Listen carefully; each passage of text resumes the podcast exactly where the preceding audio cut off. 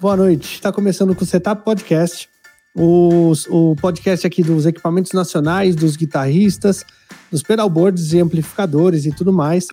É, lembrando para você que a gente traz o melhor do, do produto nacional aqui nesse, nessa série Construtores que a gente está começando. A gente já trouxe aqui a da Artifacts, já trouxe Winter Labs, hoje é a vez de Vitor da Aura Amps, dono de, de criações maravilhosas, amplificadores incríveis. Antes da gente começar o papo, eu queria pedir para vocês seguirem o arroba Guima Montanari, também arroba Aura Amps.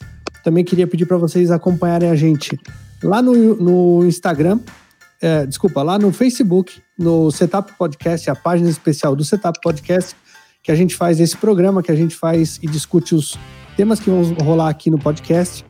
Também queria pedir para vocês acompanharem aqui o canal do YouTube, então clica no sininho, ativa a notificação.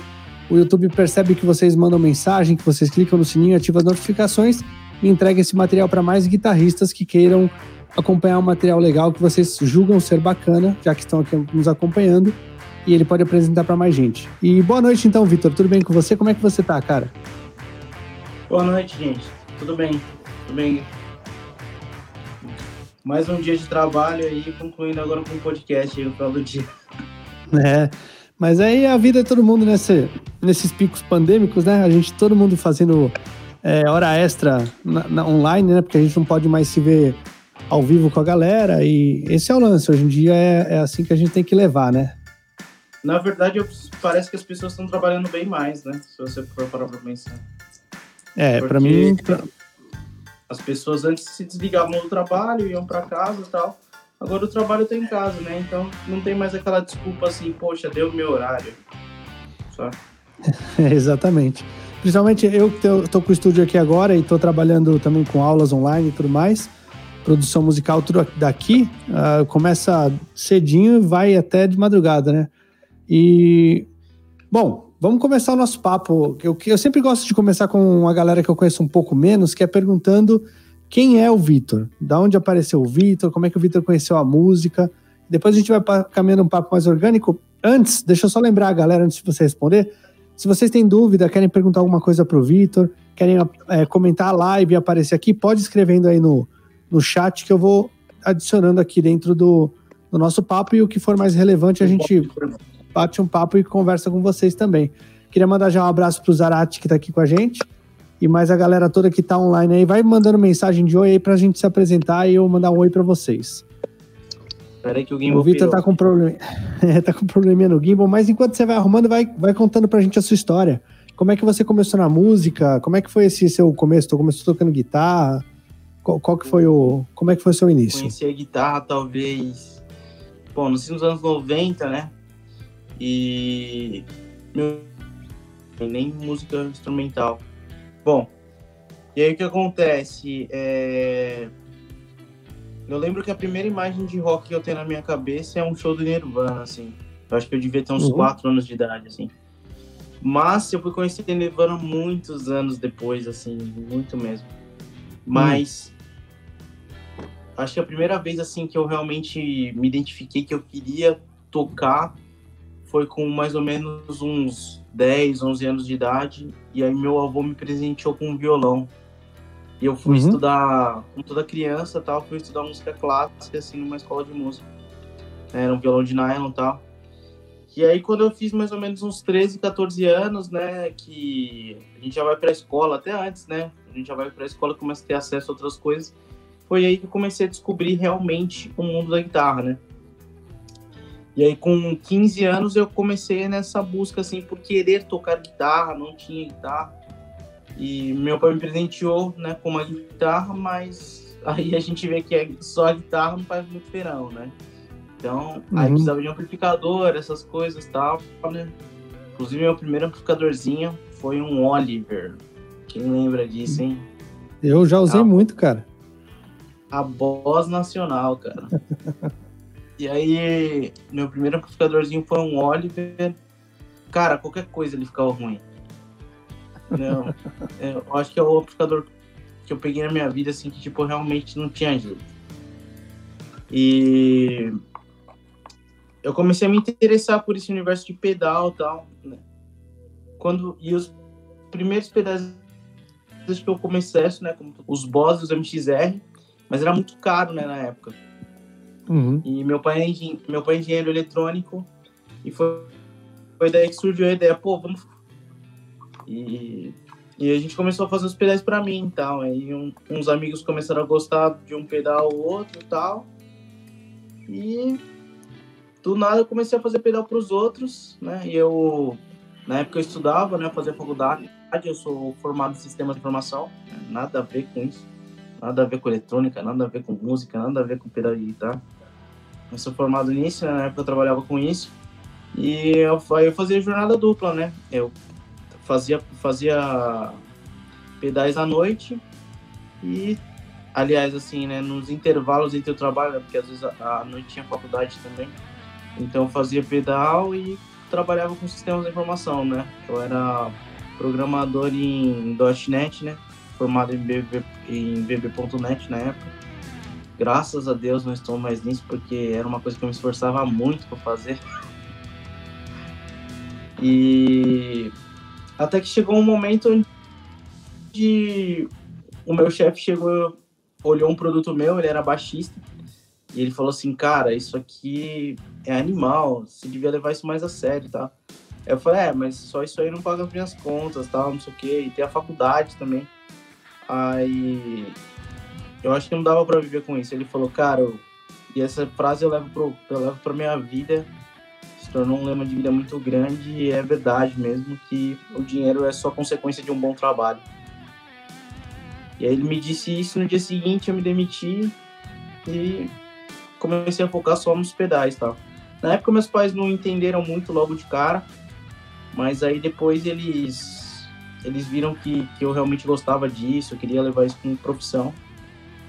E foi assim. Aí realmente eu comecei a fazer pedais realmente profissionalmente em 2009, né? E em 2010, mais ou menos, foi quando eu montei meu primeiro amplificador.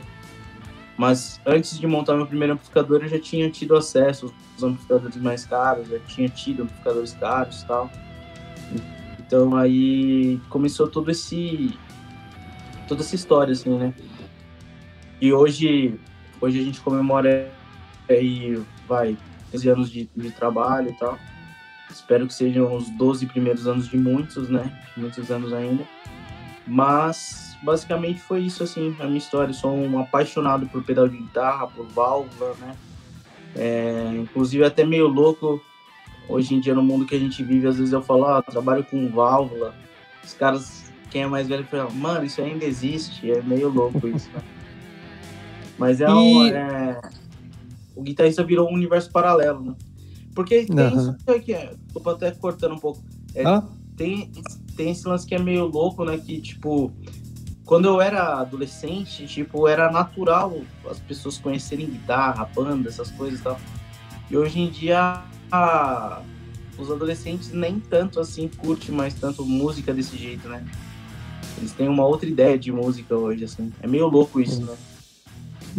Mas é, foi assim que começou a história para mim e sou grato por ter começado desse jeito, porque me trouxe até aqui, né? Eu queria perguntar do comecinho da Aura ainda, de novo. Eu sei que você já tocou um pouquinho nesse assunto, mas você falou que os primeiros pedais que você fez foi com a ajuda do seu pai. E Sim. não foi ali que começou a Aura, provavelmente você começou a montar pedais mostrar para amigos tal. Eu queria começar a entender assim, como é que começou realmente a empresa Aura Amps? Porque eu conheci você primeiro pelos amplificadores, antes dos pedais. Mas foi diferente? Você começou primeiro pelos pedais? Como é que foi isso? Me contei.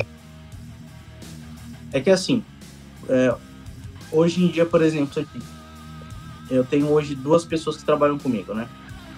Essas duas pessoas que trabalham comigo, eu também treinei elas. Uhum. E eu treinei elas como eu aprendi. Então, não necessariamente o cara, quando começou a fazer as coisas comigo, ele montou um fuzz. Ele já montou o um projeto mais elaborado. Uhum. É, eu costumo dizer que talvez o meu pai, eu acho que já foi um projeto muito arrojado por ser o primeiro projeto. Que foi um Procorret. Foi o primeiro pedal que eu montei. Normalmente todo mundo começa por um fuzz face, porque tem muito menos componentes. É, a probabilidade de você acertar logo de primeira é maior. a gente já partiu para algo muito mais difícil de se fazer, né? E, poxa, hoje, graças a Deus, a gente tem recursos, as placas são feitas fora do Brasil, um monte de coisa. Mas quando era eu mesmo que fazia as placas com percloreto, um monte de coisa, cara, hoje eu vejo o quantas coisas evoluíram, quantas coisas cresceram. Mas o meu trabalho realmente, assim, em 2009, quando ele começou profissionalmente, é, a gente já tinha uma ideia de caixa, essas coisas, porém os pedais, assim, tipo, ainda eram. Na época que eu comecei, é, eu nem tinha cartão de crédito, né? Então, tipo, eu tinha que me virar com aquilo que eu, me, que eu encontrava aqui.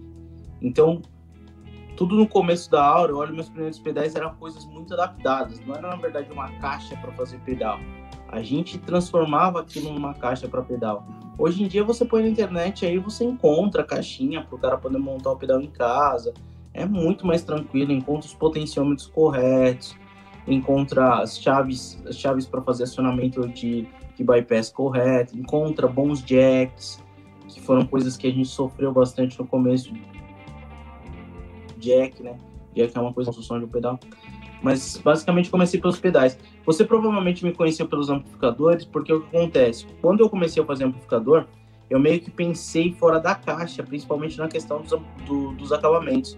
Enquanto a galera às vezes queria uma coisa com um estético muito parecido com as duas marcas mais famosas, que é o Fender e Marshall, eu pensava um pouco diferente. Eu queria usar uns elementos que eles não usavam.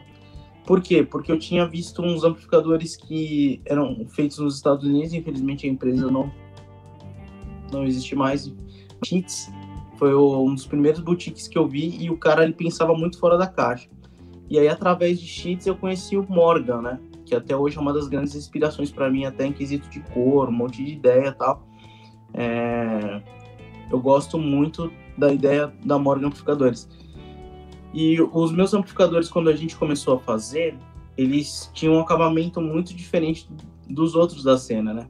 Apesar que, só dando uma ressalva, assim, né? Você também tá nessa, nessa onda de, de, pedal de guitarra, e guitarra há muitos anos também.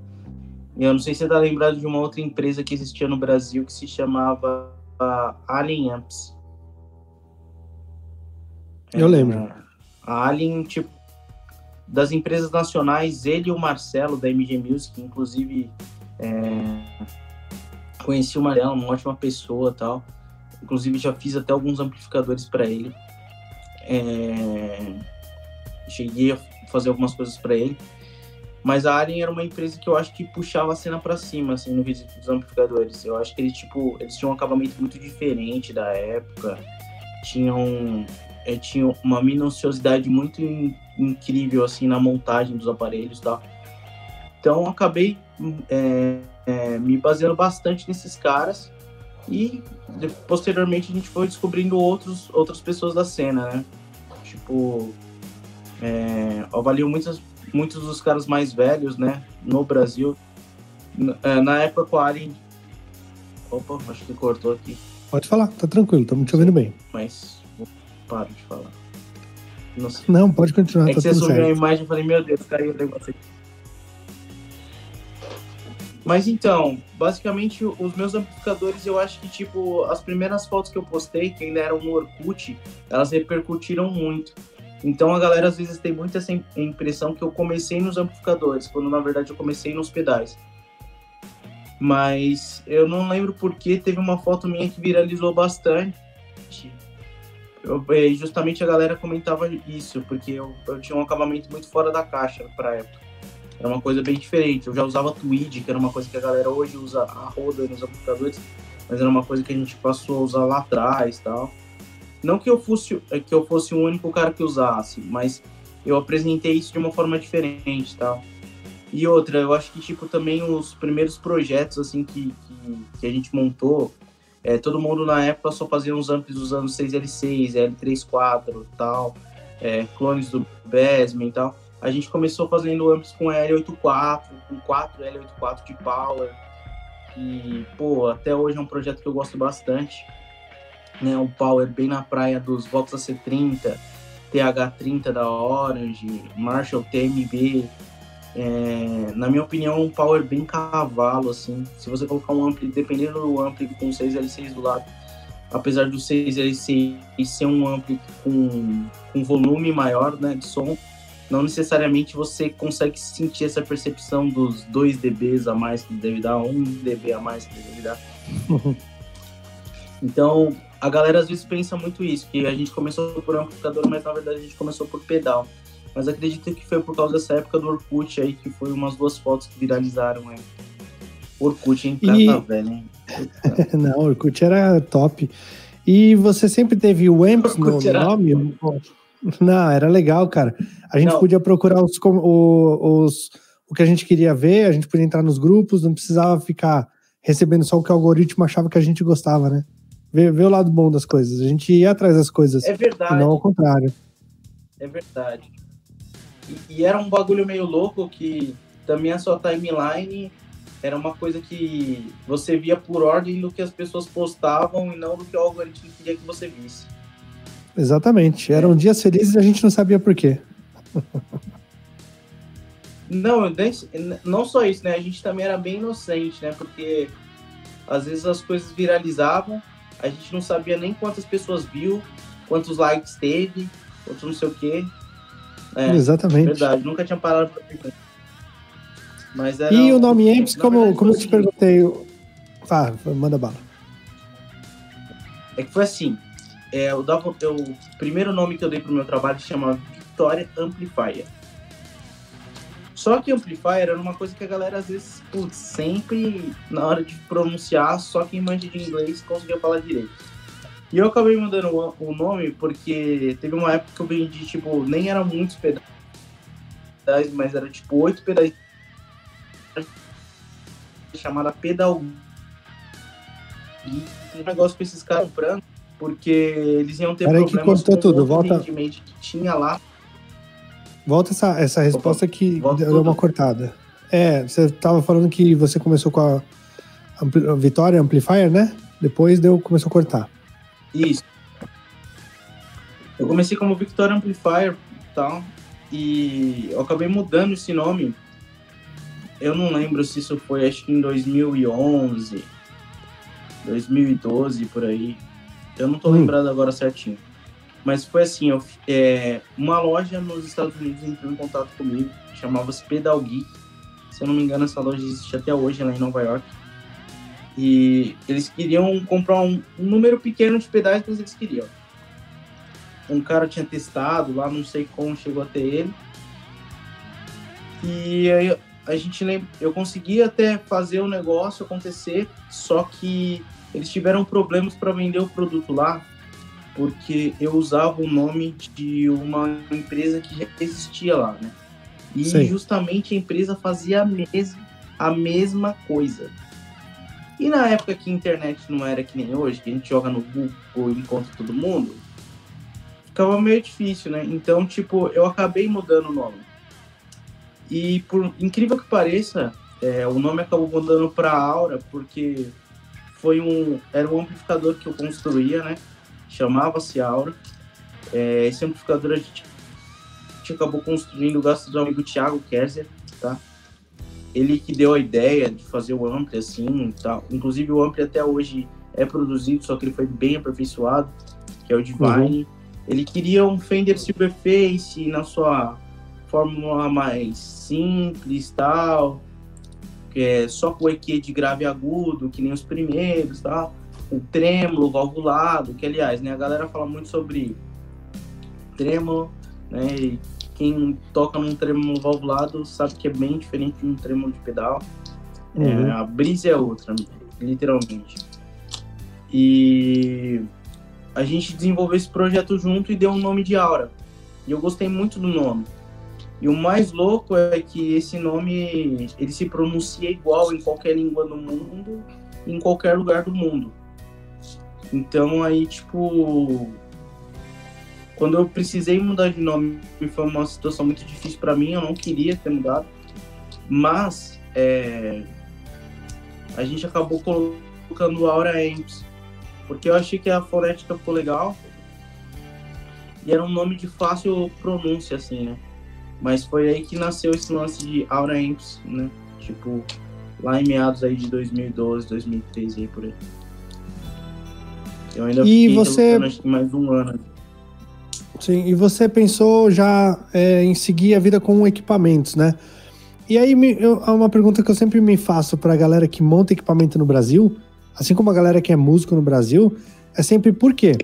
Por que, que a gente decidiu andar por esse caminho, né? Por que, que eu fui decidir virar músico, fui fazer produção musical? Por que, que você decidiu montar equipamentos no Brasil? Eu acho que pra gente que trabalha em música, ou pra gente que decide fazer algo relacionado à arte, é... a arte é uma coisa que a gente não, a gente não consegue explicar, a gente só sente, tá ligado? Uhum. Então, tipo. Eu sendo sincero, eu acabei buscando fazer aquilo que eu gostava. Eu sei que isso é bem clichê, né? Hoje eu penso diferente disso. A galera fala assim: ah, faz aquilo que você gosta e você vai ter sucesso. Não necessariamente. Porque dentro daquilo que você gosta, também tem vários pontos de coisas que você vai ter que fazer que você não gosta. Então, acabou sendo pré-determinante isso para mim, né? Mas é, eu sempre gostei muito desse lance do trabalho manual, eu sempre gostei muito de desenvolver uma ideia. É, até, os, é, até os 13 anos eu era artista plástico, né? Então eu pintava quadros, desenhava tal. Então eu sempre tive muito esse feeling artístico na veia, né? É que meus pais, eles tinham outra ideia de, de, de vida para mim, né? Não culpo eles nem nada do tipo. Mas eles queriam talvez que eu fosse um cara mais das exatas, não um cara tanto da, das artes, né? Eu uhum. acho que uhum. quando um cara decide seguir por música, que nem, por exemplo, como você seguiu, ou eu segui fazendo equipamento, literalmente a gente segue por paixão. Porque se a gente for parar para pensar, o, o, o, nosso país não é um país que, que favorece esse tipo de trabalho, ou que dá o mesmo valor a esse tipo de trabalho ao, ao que daria o valor a um, um cara que faz engenharia, entendeu? É diferente é. as coisas. Isso é um fato. Mas eu acho que eu acho que literalmente eu acho que a sua pergunta se resume isso.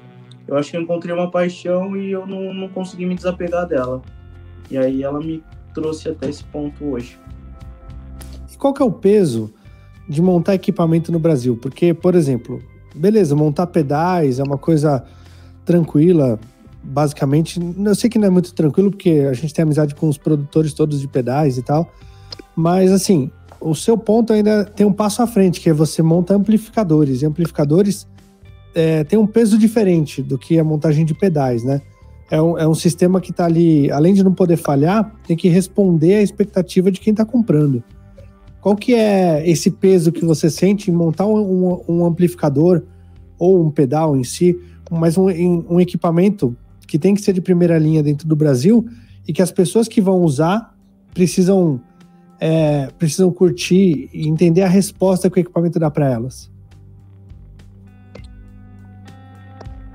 Então, pedais hoje é uma coisa que a gente conseguiu otimizar muito a linha, né? Eu tenho muitos dos pedais à pronta entrega. Hoje, devido à mudança que a gente passou de oficina, acabei consumindo muito do meu estoque, então tô tendo menos coisas. Mas no caso dos amplificadores é uma coisa mais difícil. O que acontece é o seguinte, para você produzir um bom ampli, infelizmente tem certas etapas que você consegue pular. Eu gosto de acreditar que eu estou entregando para o meu cliente um trabalho tipo é, diferenciado mesmo. Não uma coisa que ele vai conseguir encontrar em qualquer loja aqui. Tanto que quando chega alguém até mim, tipo, ah, eu queria o som exato do Vox AC30. Aí eu falo, olha, então eu acho que é melhor você comprar o Vox, porque, tipo, literalmente, talvez seja ali que tá que você procura, entendeu? Quando a pessoa vem até mim disposta a provar algo novo, inspirado num clássico, que eu acho que é isso que são os meus amplificadores hoje, porque literalmente, quando a gente se trata de som analógico, eles são finitos, eles não são infinitos. E literalmente, eu acho que os melhores circuitos eles já foram descobertos. Eu acho que dificilmente você vai fazer uma mudança drástica num circuito e, e criar algo novo, né? Mas é, no caso dos amplificadores, eu não consegui ainda fazer como os pedais. É um sonho ainda que eu tenho, espero realizar isso em breve, de poder ter unidades dos meus próprios amplis em estoque. Graças a Deus, todo mês, assim, a gente acaba consumindo é, todas as horas de um técnico, porque um amplificador ele não fica pronto em uma semana, nem se eu quisesse, assim. É tipo, é, em horas de montagem ele leva muito mais tempo, ele exige um cuidado muito maior. É, eu não vou mentir aqui, acho que quando eu comecei, nem todos os meus amplificadores eram tão bonitos como eles são hoje internamente, mas é um, é um, minucio, é um minuciosismo que hoje eu prezo. E, tipo, certas coisas que eu faço ali não precisava ter toda aquela organização, ainda teria o som do mesmo jeito. Mas eu acho que o cara tá comprando algo especial, né? Tanto que a gente agora tá trabalhando literalmente num certificado de autenticidade, uma coisa tipo não que eu acho que alguém vai copiar meu trabalho, pô, longe disso, mas é... eu quero poder ter, eu quero que o cara se ele tenha a foto do aparelho aberto, entendeu? Que eu tenho muito orgulho das coisas que a gente faz dentro, mas pedal, por exemplo, a gente acaba importando placas em, em lotes grandes, né? Quando eu falo lotes grandes é mais de 100, 200 placas de um modelo só é, a chave de foot switch para eles é, é, padrão, então se importa várias de uma vez, jack e tal. Quando a gente se trata em, em ampli, os mesmos jacks em um pedal eu não uso nos amplis. Não é porque, tipo, a qualidade é inferior, nem nada do tipo. Não, é porque é, exige, um, no, ao meu ver, exige um jack diferente, exige, exige uns capacitores com isolamentos maiores, exige válvulas certas, é, que isso também é, é uma logística muito complicada, porque eu, eu por exemplo, é, no atual momento que a gente está em pandemia, né? É, eu particularmente gosto de válvula tcheca, que são as JJ, né? Mas, é, ultimamente, devido ao custo das coisas tal, eu não sei se o meu cliente está apto a, tipo, a eu subir tipo 40, 30% no preço de um aparelho para continuar mantendo um, um, um, luxo, né, se dizer assim. Porque tipo assim, eu sei que elas têm diferenças, às vezes as diferenças são notórias e às vezes não, mas eu percebo que elas têm diferenças de ganho, né? Uhum. E no atual momento que a gente está vivendo, os últimos amplificadores foram entregues todos com válvulas russas, não que elas sejam tão atrás das tchecas, mas elas têm cerca de 10% a menos de rendimento. E quando a gente busca um amplificador de boutique com uma performance incrível, é legal você poder entregar com isso, mas hoje principalmente está difícil. Tanto que assim, é... no começo do ano mesmo agora, tipo, a galera até falou comigo, pô, e aí, como é que a gente vai fazer? A primeira coisa que eu fiz, eu importei um, um número grande de válvulas, né, de KT77, porque a gente conseguiu, uhum. tipo, um acesso a um lote bem legal, por um, por um preço bem bacana, então eu tive que aproveitar. E agora, a, a, gente trocando ideia agora, no meio do ano, elas já estão acabando, tipo, praticamente eu tenho só para concluir os amplos desse mês.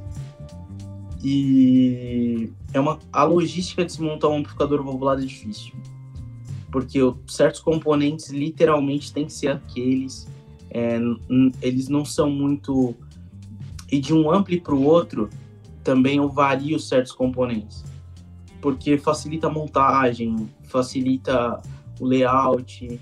É, recente, a gente fez um teste há um tempo atrás, a gente fez vários amplis em circuito impresso, aí a gente agora voltou a fazer todos em ponto a ponto, aí a gente acertou o método de ponto a ponto, acabou alterando o método de ponto a ponto. Então eu já fiz ponto a ponto acho que de uns uns cinco jeitos diferentes. E eu acho que hoje o que a gente conseguiu chegar é uma coisa bem legal, bem bacana. O problema é que assim, né?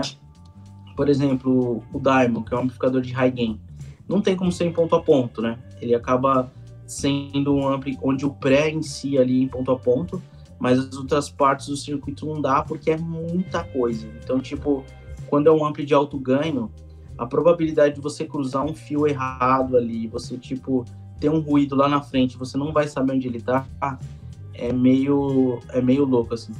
Porque, por exemplo, a galera, né, eu vejo muito isso, ah, mas o chassi do Ampli não é terra.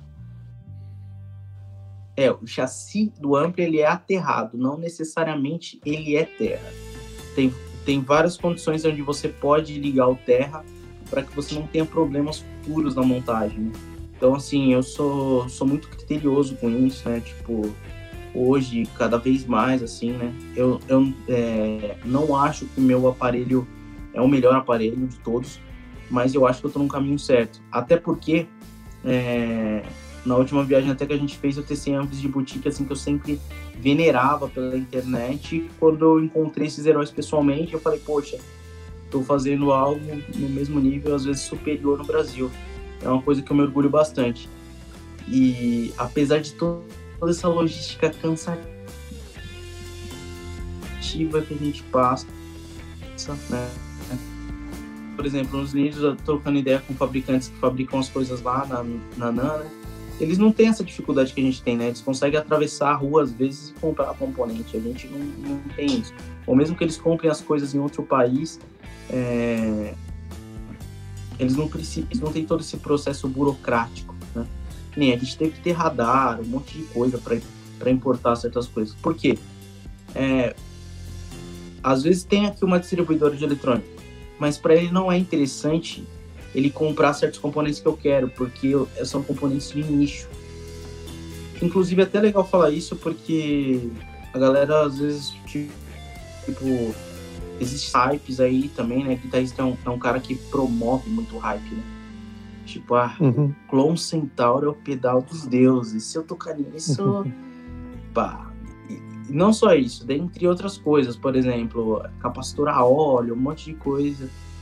E não necessariamente esses hypes são verdadeiros, eles são, às vezes, coisas é, veneradas, idolatradas ao longo do tempo, mas não necessariamente é verdade. Então, assim, às vezes a gente até cogita a hipótese de usar certos componentes mais caros nos pedais ou nos amplos e tal, e eu às vezes acabo não colocando por causa justamente disso, da logística. O tempo, às vezes, que o meu cliente vai ficar esperando por um produto e eu não vou ter o produto porque eu estou esperando um componente específico. E aí você se pergunta se realmente aquele, aquele minuciosismo, às vezes, é, vai fazer tanta diferença assim.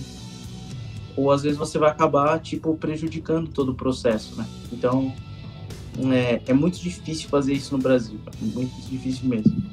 Ainda mais assim, você, por exemplo, que é produtor musical, você é, se você hoje tivesse que ir numa loja e procurar, vai, é, um Apollo, não é todo lugar que vai ter isso? Então, tipo, é, tudo para nós aqui, eu falo não só no nosso setor musical, mas tudo às vezes que é relacionado, ele é meio, é mais difícil de se conseguir realmente certas coisas.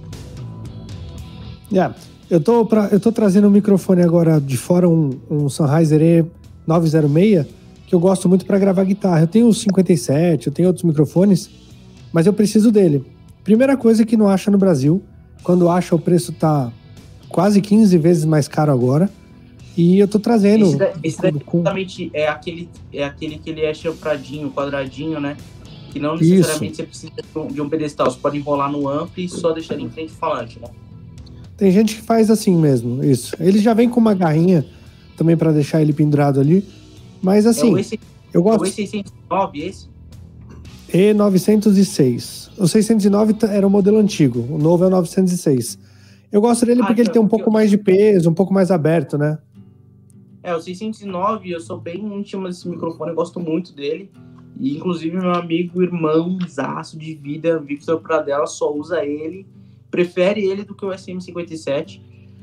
Eu acho ele um microfone foda foda pra é. caralho. É, ele é mais moderno. Ele, o 57 ele tem um médio muito pronunciado e legal. Os anos 80, os anos 90, se usava muito esse som mais presenciado. Hoje, a gente usa um 57 mais algum microfone para conseguir pegar é, sons abertos e um pouco mais de grave, enquanto o 906 já vem basicamente pronto já. Com um só a gente já resolve todo esse, esse aporte de sons, né? É, então, mas é que, é, por exemplo, muito cara entra em contato comigo perguntando como toca em linha, como faz isso, como faz aquilo. E às vezes eu, eu eles, não, eles não têm muito essa interação com o microfone. E isso era importante. Uhum. Porque Sim. o microfone de caixa, é, ele traz identidade. É que nem microfone de voz. Às vezes, tipo, a galera vem e fala pra mim de um puta Neumann fudido, pá, mas não necessariamente ele vai ser melhor do que um Sennheiser que você usa, porque às vezes a sua voz casou melhor com aquilo. E é a uhum. mesma coisa um microfone de caixa, sabe? É, que nem, por exemplo, às vezes a galera vinha aqui, quando era aqui na minha casa o ateliê, e vinha aqui e testava numa 4 de 12 e, putz, nossa, o cara pirava. Só que aí eu ia e ligava numa 1 de 12. Por quê? Porque uma 1 de 12, uma 2 de 12, são caixas que literalmente o cara vai conseguir ter acesso a elas. As caixas 4 de 12, elas são meio irreais, entendeu? Mas eu acho que o cara tem que saber qual é o som da caixa. E o microfone é justamente isso. Às vezes a galera fala assim, ah, quero jogar em linha e tal, ou quero microfonar, e, e às vezes nem sabe que microfone usar, e usa só o SM57, porque todo mundo estabeleceu que é o SM57. Mas uhum. não necessariamente é o SM57. Eu uso o SM57, acho ele um microfone foda, mas gosto muito do Sennheiser é, 609, acho foda. Então, tipo, é, Microfone é outra coisa, assim. Eu acho que o guitarrista, ele também tem que se. Ele também tem que testar essas coisas. Ah, sim, claro. É aquele lance de você, de você saber o som que, que você está buscando e o som que você vai entregar, né? Eu, quando eu trabalho em gigs maiores, eu posso, eu levo amplificador, eu levo meu som pronto, eu levo o sinal da linha, eu levo os, os microfones, eu levo tudo. Porque eu quero entregar o meu som pronto, né? Qual, qual falante você usa hoje na sua caixa? Ou qual falante você gosta, por exemplo? Antes, antes de eu responder do falante, deixa eu só responder para o Ceia, que ele perguntou qual microfone LE906 da Lelong. Não, a gente está falando do Sennheiser, do 609 e o 906, que é a, parte, é a versão atual dele, é da Sennheiser. Uh, agora, qual outro falante que eu uso? Eu gosto muito do, do V30. Eu acho ele muito ele, ele tem muito responsivo para as coisas que eu faço e eu gosto, eu gostava muito do Você usa afinação padrão ou não?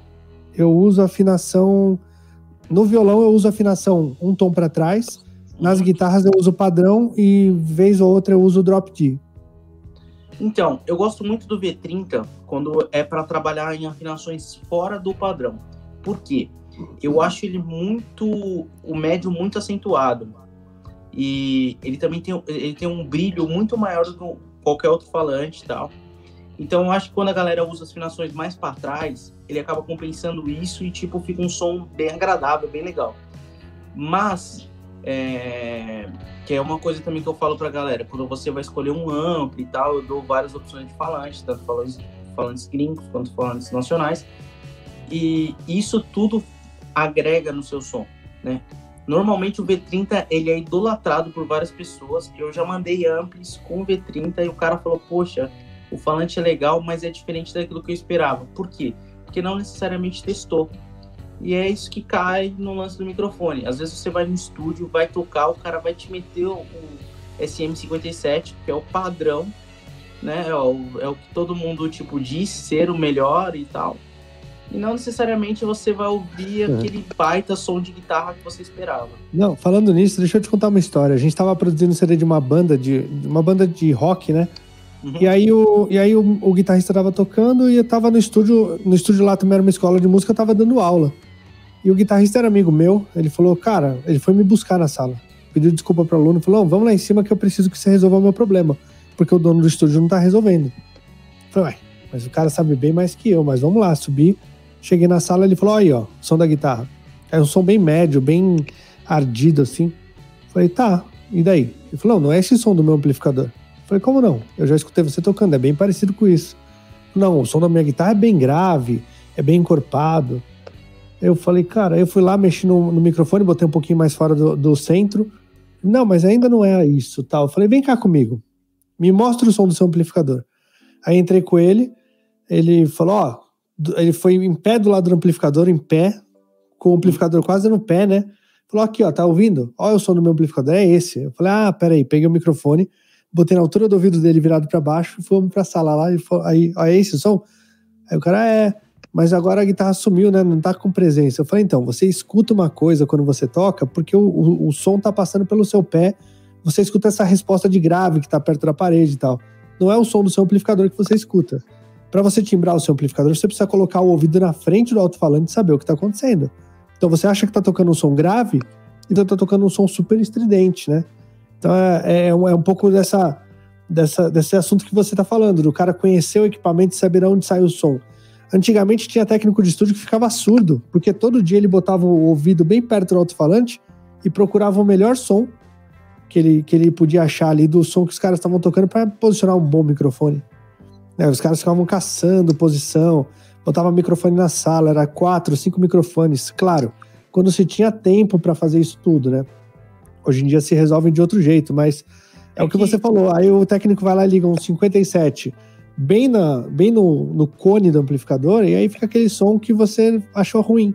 Mas você já testou em casa? Você já buscou fazer um som melhor com ele? Você. Eu acho que não é só em casa. Eu acho por exemplo, vamos supor, é, um cara que compra um carro esportivo, não necessariamente ele vai para um autódromo, mas ele devia.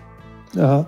O que acontece é o seguinte, eu acho que o, o cara antes, por exemplo, é, eu já estou no meu segundo disco, né? Então, tipo, você vai gravar alguma coisa, antes de você gravar, eu gosto de entrar numa sala de estúdio sozinho, eu e meu equipamento, e tocar num volume bem alto, para entender como é que as coisas estão soando, para ver se aquilo tudo.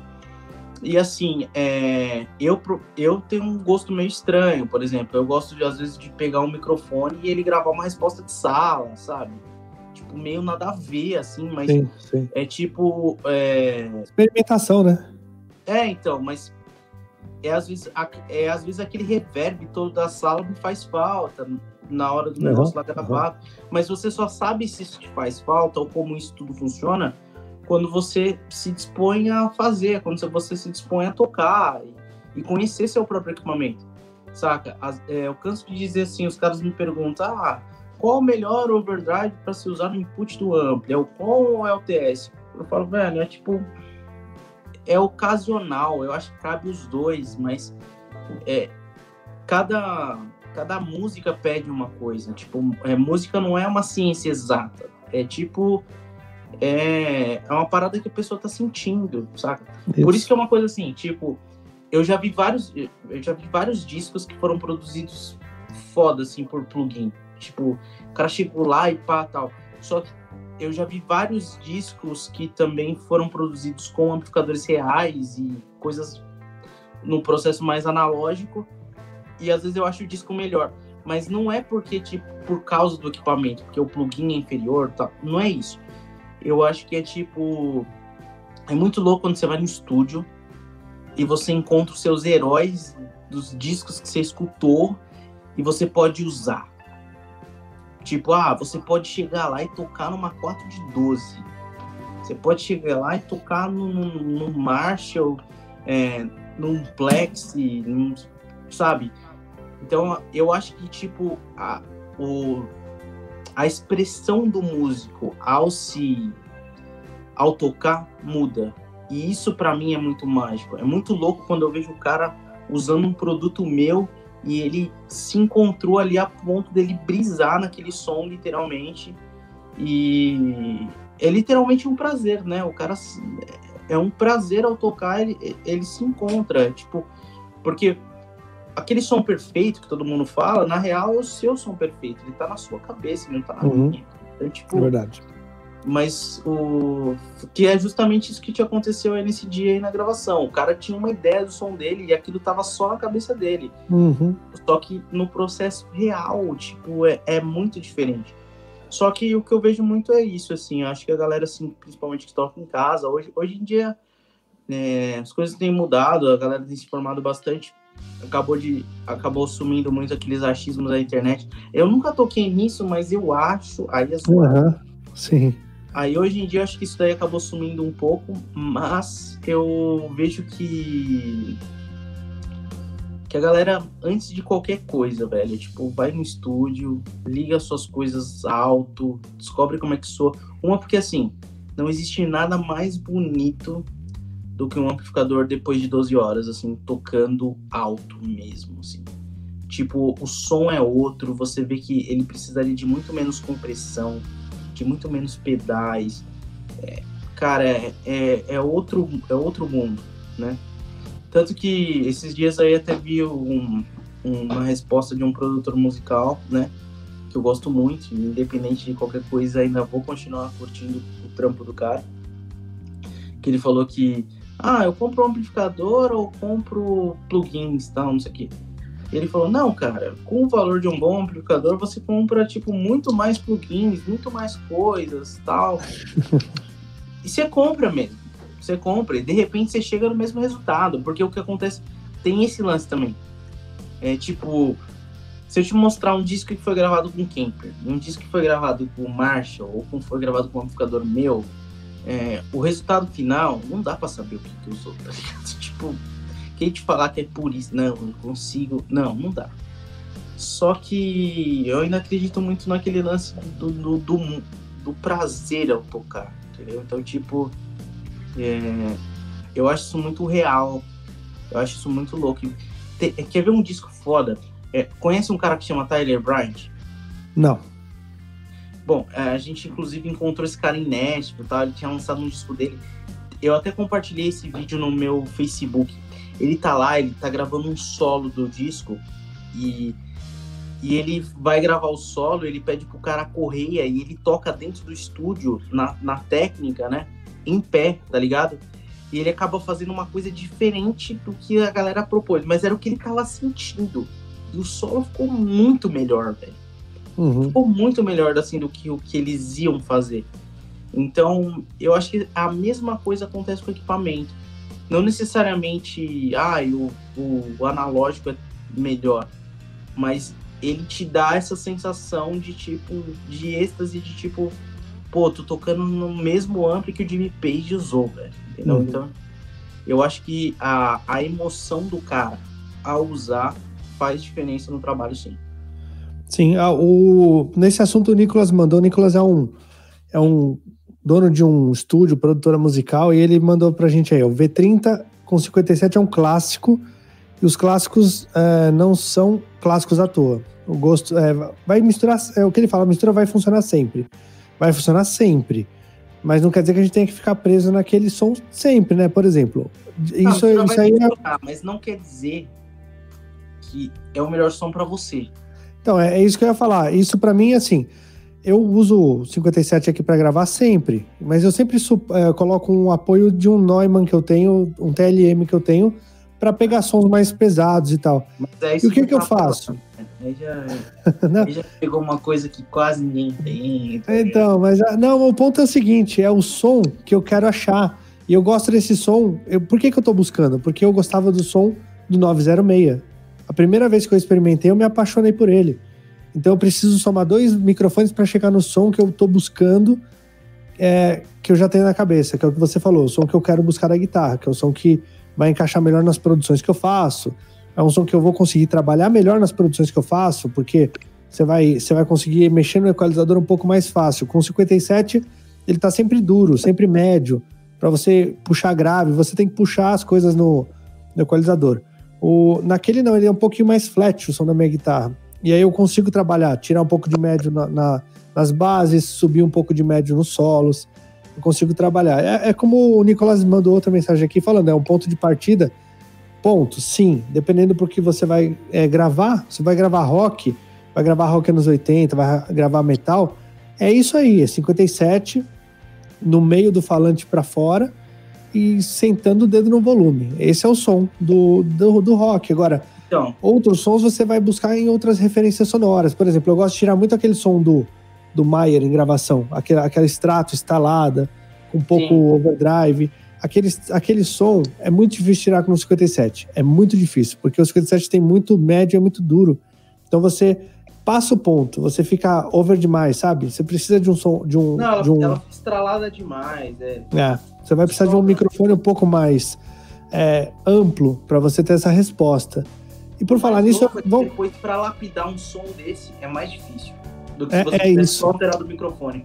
É isso, é isso. Você ficar caçando depois no plugin, corrigindo. É o que você falou dos plugins. Plugin é bom, mas uh, assim, eu, eu concordo com você. Plugin é bom, mas eu gosto de ter o brinquedo aqui para eu virar botão. Eu gravo num estúdio grande de vez em quando. Ele é muito grande. Ele tem muitos materiais analógicos. Juro para você, cara, eu sinto muita diferença quando eu vou gravar um violão lá, passando por por Manley, passando por, por outros prés incríveis da API. O som que chega no meu fone de ouvido lá dentro é uma coisa de outro mundo.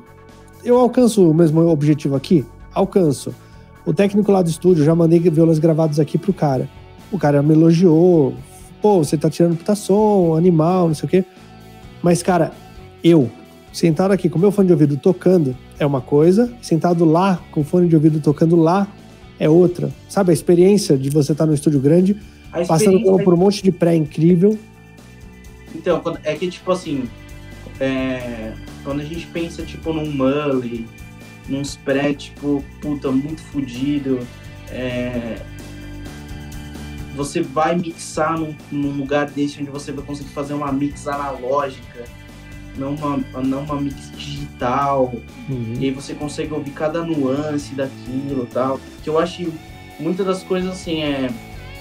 Eu gosto muito também, eu sou muito apaixonado pelo processo, né?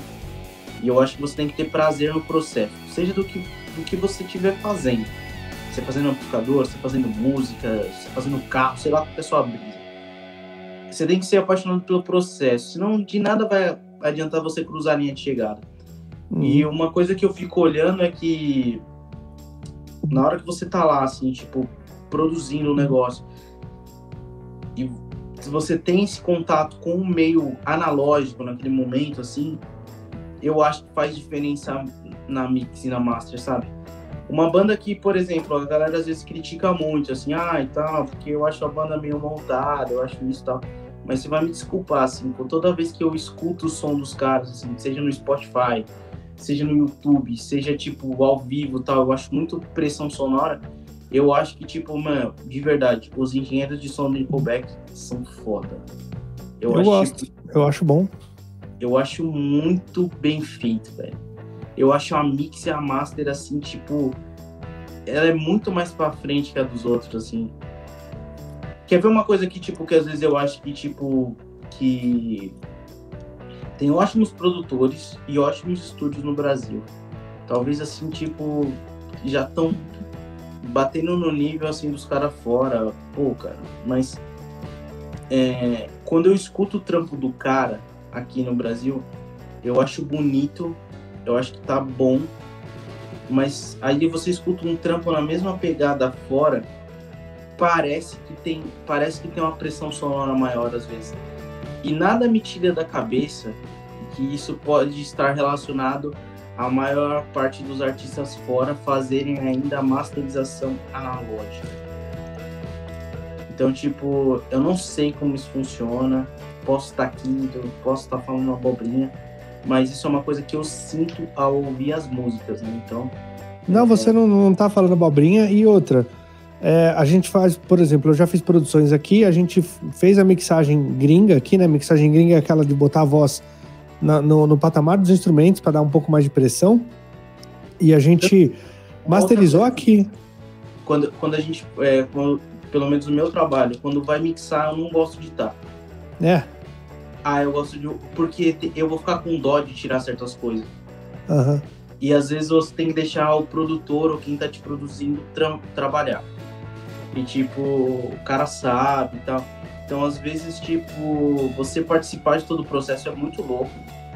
Mas eu gosto de deixar os caras à vontade, principalmente fazer a mix, porque isso faz também diferença no processo.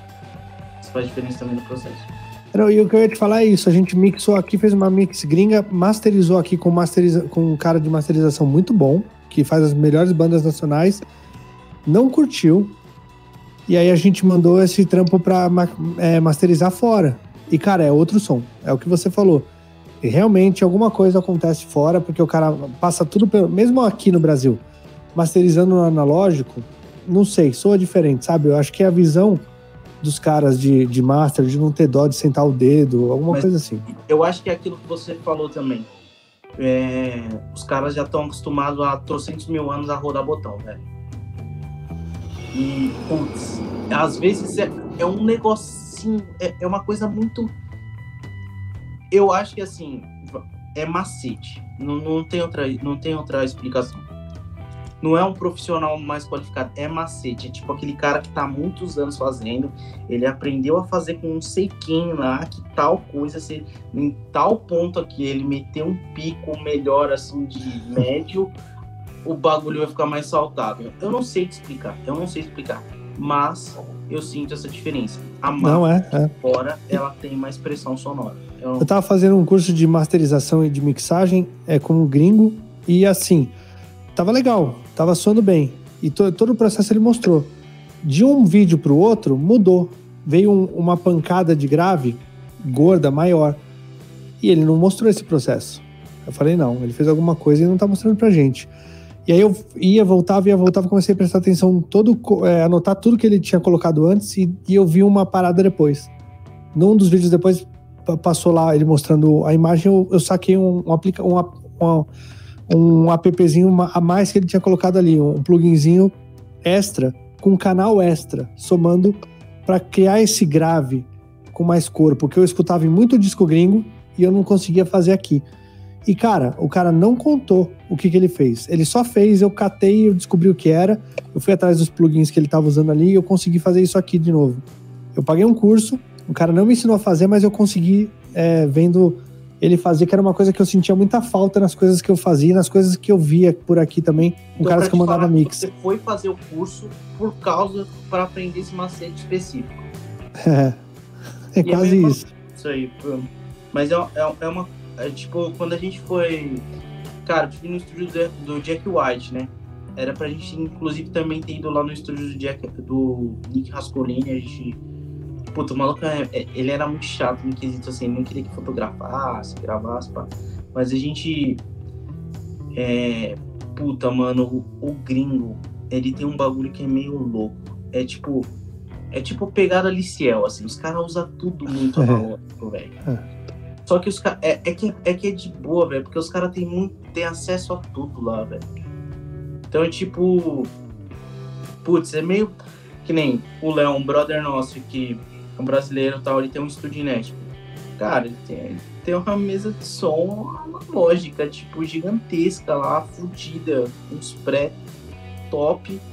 O cara, para mexer na mesa, cobrou um absurdo, tá ligado? Pra montar lá pra ele. Mas assim, na hora que você chega lá e você só mixa o seu som na, na mesa, o som já é outro, velho. É. Só que que tá. Esse macete que nem você fez aí no curso para aprender a fazer o som depois, tirar esse. Porque assim, é, eu já vi muito cara que, tipo, mano, tipo, tinha mó som de guitarra, só que os caras que gravaram o cara, tipo, não, não tiraram o melhor som dele, entendeu? Tipo, ou às vezes estragaram, entendeu? Então, é, é, mixagem e master é um, é um processo muito. Eu diria assim que é um processo com muito macete. É, não, é esse lance de você, do conhecimento extra que algumas pessoas têm, e a gente tem que pescar, que essa galera faz, porque a maioria não ensina.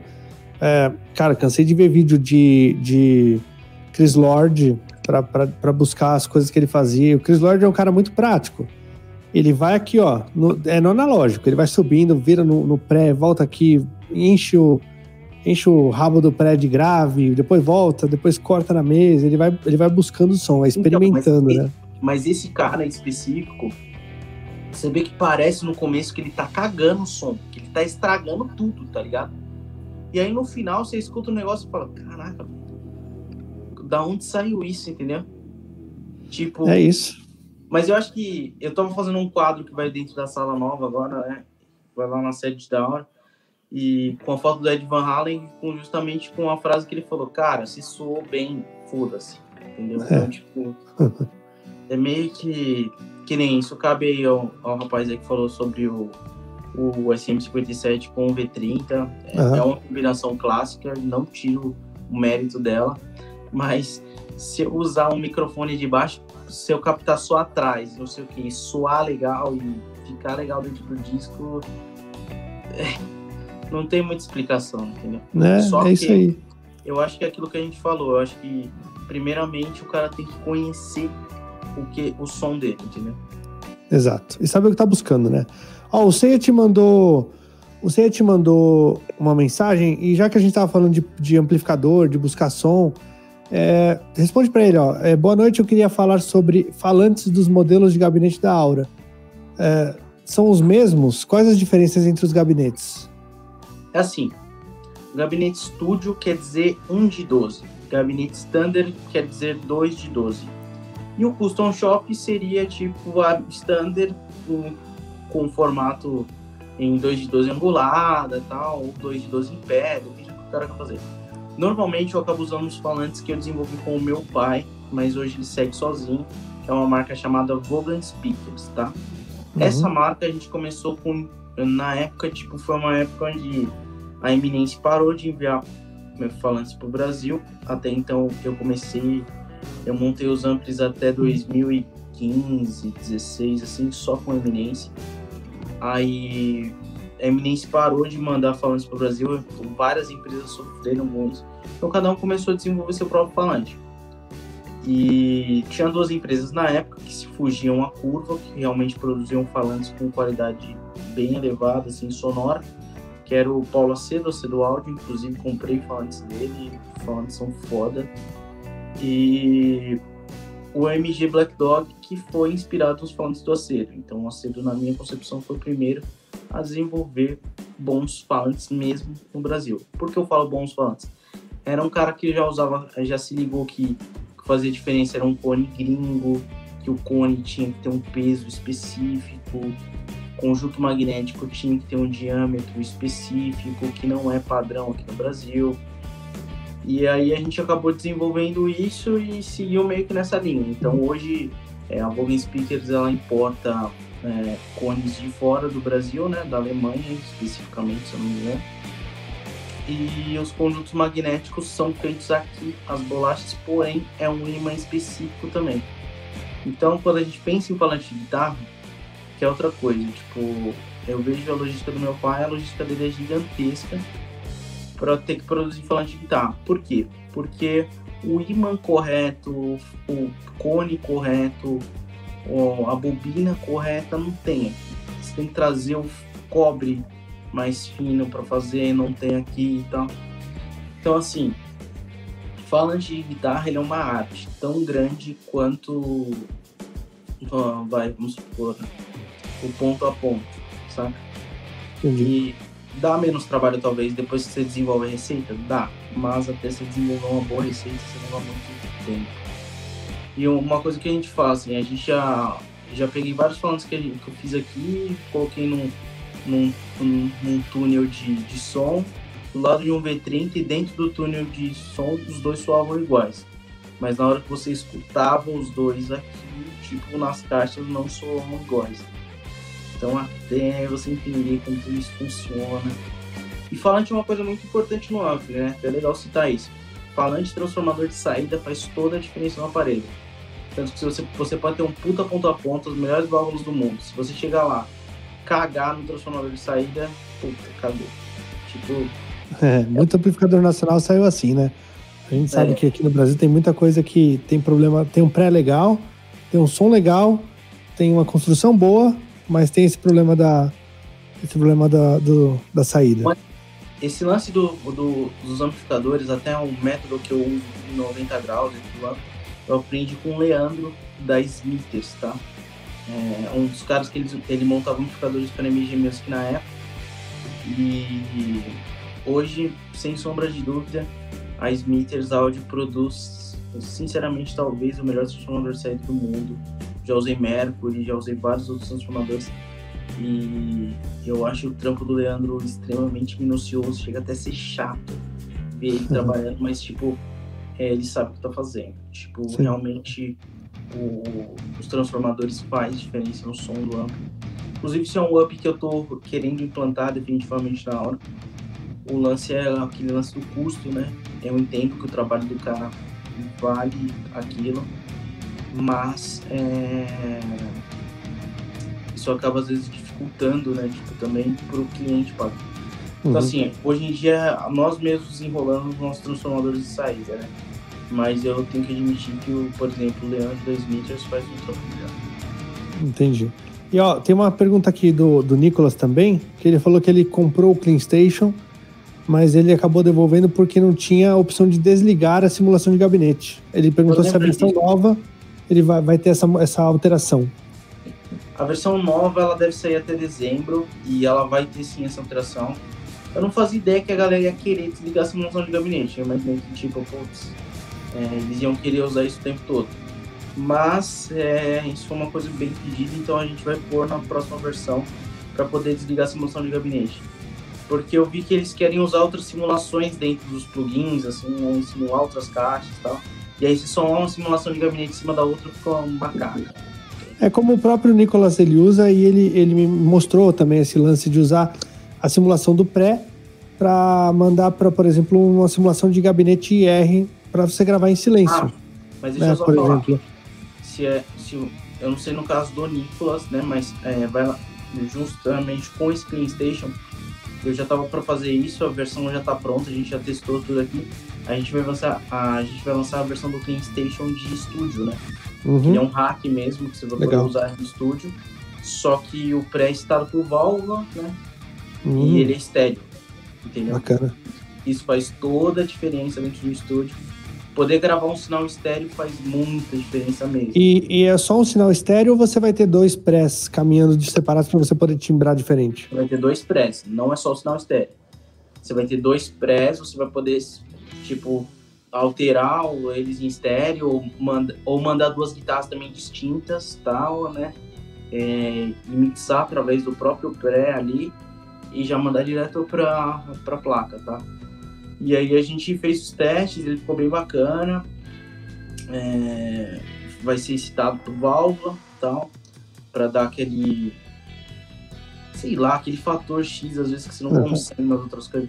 É meio brisa aí, você fala, ah não, é, a válvula já tem trocentas mil coisas que faz o mesmo som, faz, mas não faz, mas não faz. É, um, é uma coisa meio louca, assim. Sim. E, e aí a gente tá lançando, vai lançar junto com o Clean que vai poder desligar a simulação de gabinete. Deixa eu até ligar de novo aqui o negócio. Vai, a gente vai ligar a simulação de gabinete, vai poder desligar a simulação de gabinete e a gente vai lançar essa versão de, de hack para estúdio em estéreo e tal. E nessa versão em estúdio vai ter o atraso do, do lado direito para o esquerdo? Normalmente a gente dá uma atrasadinha para ter, né? Vai ter o atraso. Você vai poder colocar ou tirar o atraso. Você consegue controlar o atraso, é isso? Você vai conseguir controlar o atraso. Que legal. Isso é, isso é uma boa coisa, porque ajuda muito para você já gravar meio pronto o som, sabe? Você já vai gravar um lado né, um pouco mais ah, grave, outro lado um pouco mais ardido. Sim, e eu tenho um lance também. Você vai conseguir desligar a simulação. Ele vai vir com duas, duas ou três simulações de gabinete, né? Diferentes. Vai, e diferentes. Você vai conseguir somar elas em cada um dos lados ou desligar tudo também e gravar sem as simulações também. Boa, muito legal, cara. Mas é que Bem completinho, foi... então, né? Oi? Bem completinho, então. Sim. É, a, ideia é ser, a ideia é ser aquela ferramenta de estúdio onde você vai poder, tipo, usar literalmente isso daí, ter aquela estação de válvula e poder incrementar com plugin depois, né? Tipo, que, que é o que a galera tá fazendo aí a rodo aí, né? É, bom, isso, então a gente já tirou um, um, spoiler de lançamentos futuros. Isso eu não tinha visto você falando ainda.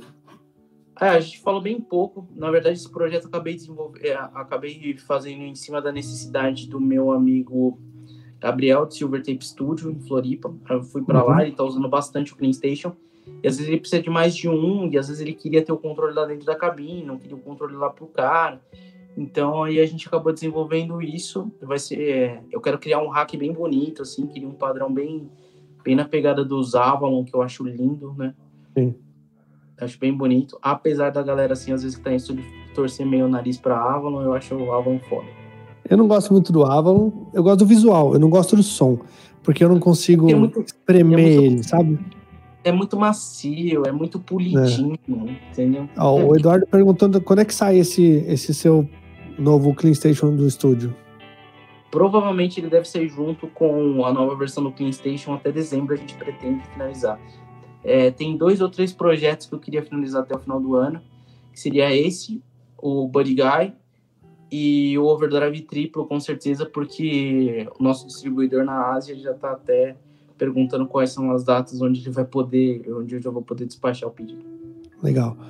O Ceia perguntou também aqui, para ganho alto, pré-amp, mesa bug e sem ruído, qual gabinete você indica? Eu não sei. Eu não conheço ganho alto e mesa bug em volume alto que não faça ruído. Só se colocar um noise de repente, mas você tem alguma indicação de gabinete que funcione para suprimir esse ruído? Então, não existe nada, não existe nenhum gabinete que vai suprimir o ruído de um mesa bug, até porque aquele ruído dele é extremamente normal e eu acho até o ruído bonito. Mas uhum. a questão é tipo, se eu tivesse que dizer quais, qual o melhor setup para se usar com um single, dual ou triple rectifier, sem dúvida, é, eu gosto muito de uma 2 de 12 standard minha com dois Glória, faria um baita som. Isso olhando num setup nacional. Se eu fosse para um setup gringo, eu gosto muito dos falantes próprios da mesa Bug, é, os Black Shadow, acho eles muito bons, acho eles super equilibrados. Mas se eu fosse para os falantes dos sonhos, sem dúvida, 2 de 2 e Creamback é, é o som perfeito. E só para finalizar minhas dúvidas sobre o Clean Station novo, ele vai ser, ele vai ter entrada digital, saída digital ou é todo analógico? A gente está pensando em colocar uma, uma saída MIDI também, mas eu não sei ainda. Mas essa era MIDI para ser controlado, é isso, né? Não, não uma saída digital para gravação, nada, nada diferente, assim, digital mesmo. Não, eu tô querendo deixar ele o mais analógico possível. Eu quero que a galera tenha justamente isso, tenha, tipo, a experiência de um pré-valvulado analógico podendo jogar dentro do pro digital e tal. Eu acho que é a união dos dois mundos, né? O melhor dos dois mundos. Bom, vamos voltar aqui e falar dos seus equipamentos.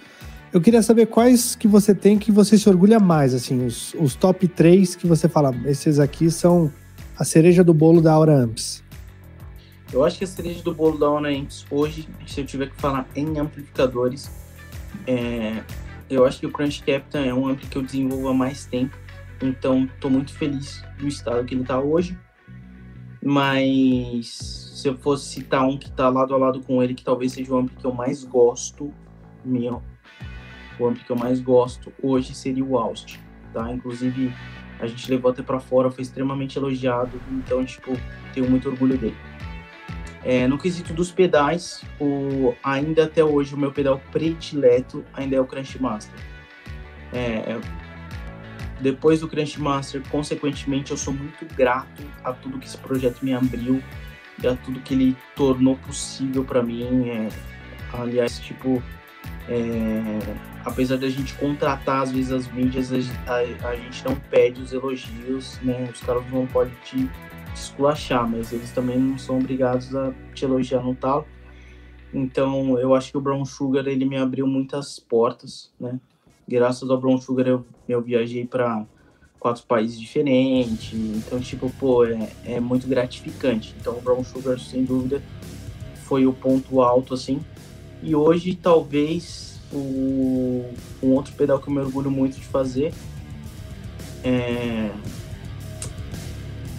Eu não vou seguir na linha dos drives, eu acho que o Jimmy Vibe hoje foi um baita, foi um baita produto aí também. Fotocélula e tal, podendo ser controlado pelo. Podendo virar um roda ali também. Então, tipo, acho um baita produto. Eu ouvi o Jimmy Vibe na, na internet, até te mandei uma mensagem quando eu ouvi ele, falei que achei bem bacana também essa onda é, ele tem um som bem característico dos anos 60, né? Tem uma coisa bem. É, é que assim, é total aquela praia do, do, do, do Univibe do Jimi Hendrix, né? Então, tipo, a gente. Na verdade, assim, eu já fazia um no Vibe, mas não dei tanto valor ao projeto. Quando a gente foi pra Summer, né?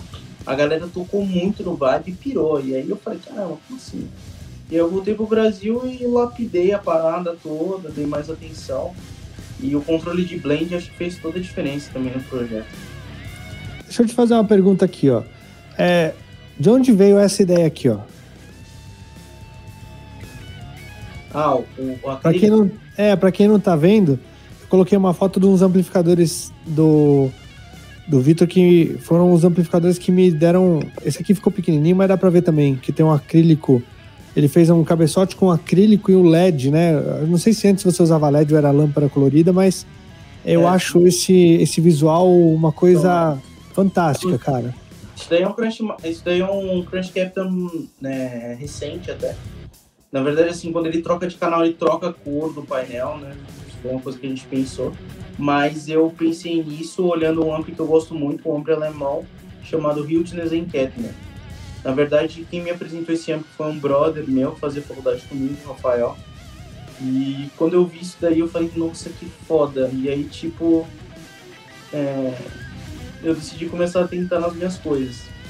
Hoje eu gosto ainda bastante, mas eu tô meio enjoado já do visual, assim. Uma porque depois teve outras empresas que aqui no Brasil começou a, a plagiar o, o, negócio, nada contra, mas pô, usar a mesma cor, tal, isso aqui. Eu falei, ah, mas tudo bem. Acontece, e... né? A galera plagiar. Não é plagiar, assim, vai. Digamos assim, se inspirar no produto que o outro criou para criar um bem, na, bem parecido, né? Ah, mas eu acho que, tipo, pensou exatamente também na mesma disposição dos dos é, dos controles, usou os mesmos nomes. Então, Entendi. Tipo, Copiou mesmo, então. É, mas tipo, normal, né? Se o cara chegasse ah, só usar seu acrílico, eu não fui o primeiro a usar também, então, tipo, tranquilo. Mas, putz, às vezes fazer assim. ó, isso um, um amplificador com acrílico aqui, ó, no vermelho ia ficar lindão aqui no meu estúdio. Vamos ver, quem sabe, quem sabe logo a gente, a gente faz um. A gente faz é, um. Deixa eu te fazer uma pergunta. Conta da oficina nova. Você tá mudando de oficina, tá, tá ampliando? Como é que é? Foi assim, desde que eu comecei a empresa, depois meus pais me deram um baita apoio e eu sempre tive um espaço legal aqui em casa. Só que recentemente né, eu vou me mudar até o final do ano, né? Ou começo do ano que vem, eu não sei ainda. Eu consegui, tipo, pô, é muito gratificante poder dizer isso. Eu consegui, tipo, realizar o sonho da, tipo, de conseguir sua própria casa e tudo fazendo uhum. pedal, fazendo amplificador. E é uma coisa que, tipo, pô, é muito gratificante para mim, assim. E eu vi que o meu trabalho não ia caber mais na minha casa nova, porque é bem menor do que aqui. Uhum. E aí eu decidi, então, que a Aura precisava andar num, num lugar paralelo da minha casa tal, e também mudar um pouco a minha a minha rotina tal, né? Eu já estava muitos anos trabalhando em casa. E então a gente conseguiu né, uma sala, é, uma sala comercial, é, onde ela teve todo um tratamento acústico e tal, né? É um lugar bem grande, quase, quase 50 metros quadrados e tal.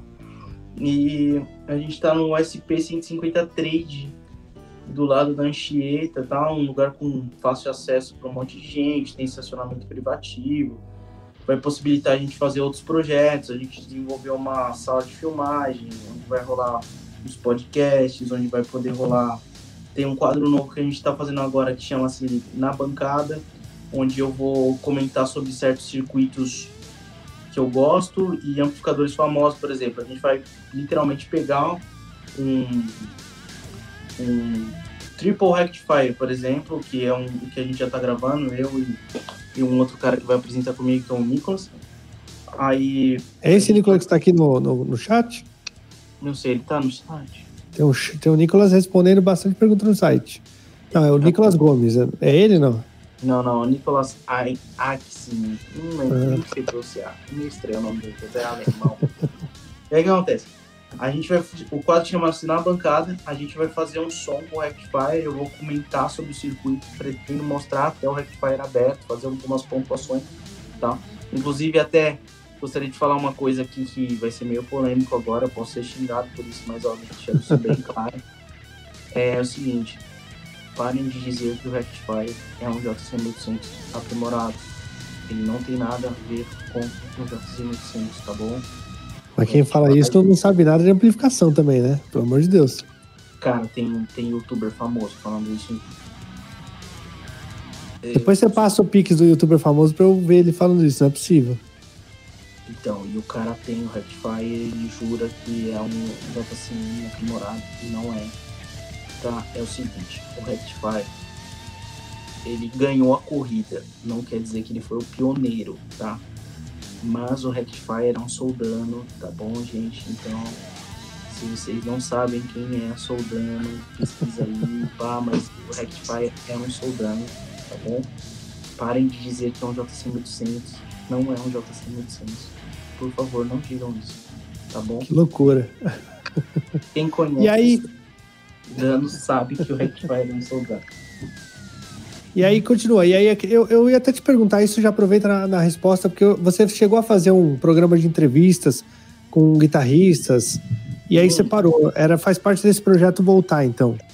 Faz, faz. É porque parou porque infraestrutura, tipo, ah, eu trabalho em casa. Aí que nem hoje eu tô aqui, tipo, tô num quarto sozinho, meu irmão também se mudou, então, tipo, eu consigo hoje ficar aqui numa live com você até tarde. Mas, por exemplo, eu não tinha essa. Eu não tinha essa flexibilidade de horário. E música é um bicho meio noturno, né? Então Aham. é legal fazer à noite, pá, tal. E aí, justamente, um desses quadros de entrevista eu pretendo que volte, inclusive com músicos, inicialmente. A gente não, eu vou falar sobre equipamentos, mas sobre a visão de um cara usuário, de um profissional ou um músico amador, não importa, mas ser sobre o músico. E o quadro mais voltado a técnico, né, que chama-se Na Bancada, onde a gente vai comentar sobre amplificadores clássicos. E depois, no final do vídeo, eu vou direcionar a galera para um outro vídeo, onde você pode chegar no som de um amplificador de 10 mil reais com um terço do preço. Então, tipo, é um conteúdo bem legal, Hum. eu acho que vale super a pena a galera acompanhar, entendeu? Por exemplo, a gente vai gravar um Rectifier, vai falar tudo que tem para falar sobre o Rectifier, quem usou, como ele surgiu, pá, pá, tal, mostrar o aparelho aberto, fazer um som com ele. E depois a gente vai pegar e mostrar como fazer o mesmo som com um terço do preço ou menos. Então, é um quadro Conta essa história aí pra mim depois. Eu quero saber também, que aí vendo tudo aqui. Não, é tipo, muita coisa você como produtor, você sabe também que é macete, né? Então, Aham. são coisas tudo que a gente vai, vai explicar tal, mas a ideia é tipo, eu vou acabar, por exemplo, tem coisas que eu acho que vai ser mais difícil, que nem é, eu tenho clientes aqui, eu peguei essa semana aqui, tá até lá na oficina, um Bogner Ubershaw original. Pô, um puta ampli. E pra mim vai ser um puta desafio chegar no som dele com as minhas coisas, tá ligado? Mas, tipo, eu vou tentar pelo menos me aproximar, né? Então, a ideia é essa, assim, né? Poder mostrar pra galera, tipo, alternativas e tal. Até porque, é... nem todo mundo vai ter acesso a essas coisas muito caras, velho. Né? Tipo, é... Ainda mais hoje, né? Com o dólar subindo que nem louco, tá cada vez mais difícil. Não, é, por exemplo, que nem. Eu entro muito nessa discussão dos caras. É, ah, tal guitarra custa tanto. Cara, ela pode custar, mas eu acho que, tipo assim, dificilmente uma guitarra acima de 1.500 dólares ela justifica o preço. Você compra como obra de arte, você não compra por ser um instrumento melhor. Ela não vai te ajudar a tocar melhor, ela não vai ter um som melhor. Ela custa aquilo, mas não necessariamente ela é um instrumento melhor, entendeu? Tipo, você tá comprando obra de arte, você tá comprando história, você tá comprando um monte de coisa, não necessariamente um instrumento melhor. E conta da- dos planos futuros da marca. O que, que você tá planejando além desse ano? Você já falou que pro final do ano vai lançar o. o, o, o- como é que chama? Eu esqueci o nome. O Clean, o Clean Studio, né? Clean Station, Clean Station Studio, o Clean Station normal. versão de estúdio, o Buddy Guy e o. E um O. Buddy Guy, você, não, você me contou o Buddy Guy, mas você não contou na live do Buddy Guy. Conta aqui pra gente, pra galera que tá ouvindo o podcast também nas mídias digitais, o que, que é o Buddy Guy?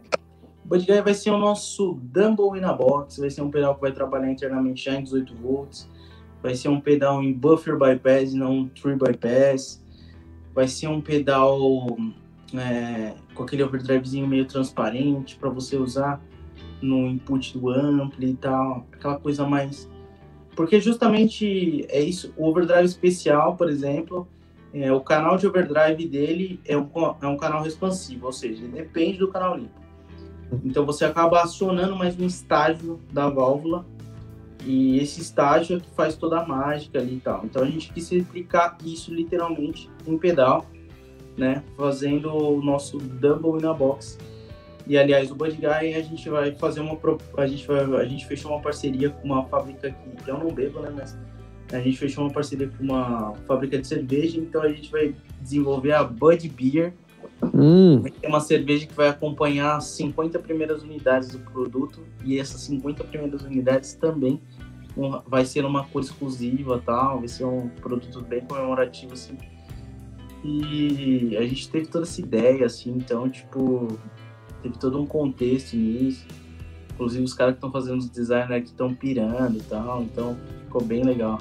Não vou ficar dando muito spoiler assim, mas eu vou falar que uhum. a arte é bem, bem chocante. E tem tudo a ver também, às vezes, com o visual também inspirado no próprio Bud Guy, né? Então, é, que é outro guita que eu acho foda, fora da caixa total e incrível. Então, esse é um dos projetos. Pro ano que vem, a gente já tá trabalhando nisso, tô trabalhando no algoritmo, ainda não tá perfeito, não ficou tão bom assim, mas eu quero fazer um dele com tap, assim, de responsa, assim mesmo. O Nicolas falou que faz review de cerveja. Se você quiser mandar para ele. Pode ser, pode ser. uh, vamos lá. Seguindo aqui. Fala, só deixa ah. para Nicolas, a gente. Faltam algumas pessoas receberem, mas os caras receberam umas seis, sete cervejas diferentes para a galera votar para saber qual que eles preferiam. Assim. Aí, ó. Porque eu, por exemplo, não bebo cerveja, então não ia poder opinar qual que eu acho melhor. É, tem que mandar para os parceiros, né? Sim. uh, e, bom, antes da gente. Aqui no programa a gente faz o seguinte: a gente responde algumas coisas online e a gente responde algumas coisas para o pessoal que escuta a gente no Spotify, Deezer, Apple Music. Então a gente começa respondendo algumas perguntas que vão para as plataformas digitais, depois a gente fica num pedaço do programa que vai ser só online, só no YouTube, para a galera poder acessar aqui também. Então, bora responder essas perguntas? Bora, bora. Primeira coisa que eu quero que você responda, porque tem a ver com outra pergunta que está lá no, nas perguntas da caixinha, é se você, se vocês é, curte algum amplificador transistorizado. Eu, eu, não sei se é curte ou se vocês têm algum amplificador transistorizado. Conta aí para Eduardo. Eu não tenho um amplificador transistorizado, mas eu acho Diascoros incrível. Ixi, caiu no meu conceito agora, bicho. Você não gosta? Não, eu simplesmente detesto o, o jazz chorus. Quando eu for tocar em palco, é, normalmente eu ligo o meu, o meu simulador, o ARC, né? Eu ligo direto no power do jazz chorus para eu fugir daquele pré-duro. Eu, eu, acho ele muito, muito, muito duro. Claro, mas, é mas porque é muito, o... É, é, mas é muito difícil num amplificador transistorizado você não encontrar um pré-duro. É, pois é. Não, mas é isso. Por isso que eu tenho o meu pré, que ele é um pouco mais arredondado, eu consigo ter uma, uma, dinâmica maior e aí eu pulo os prés dos amplificadores mais duros, porque ninguém merece pré-duro em cima de pré-duro, né? Fica aquele negócio trincando, então eu consigo fugir. Normalmente, eu, normalmente Cara, quando tem Fender Twin... Os amplificadores, os amplificadores transistorizados é meio difícil assim falar, tipo, ai, nossa, eu gosto pra caramba desse. Três Coros é um que eu gosto, eu não acho ruim, não acho projeto ruim. É, eu Aliás, acho... só para deixar claro, não é que eu acho ruim, eu não gosto do som que eu faço, mas eu entendo o conceito de ter um, um solid state que responda a sons graves, a sons médios. Então, assim, eu entendo, não, então é o gosto pessoal, eu não gosto muito.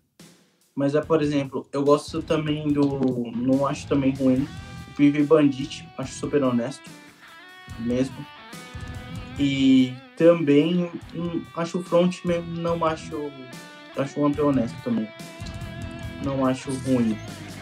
Agora, se você falar assim, não, mas se for para partir para a linha dos mais modernos, aí não tem como o Boss Katana é incrível, né? Então, tipo...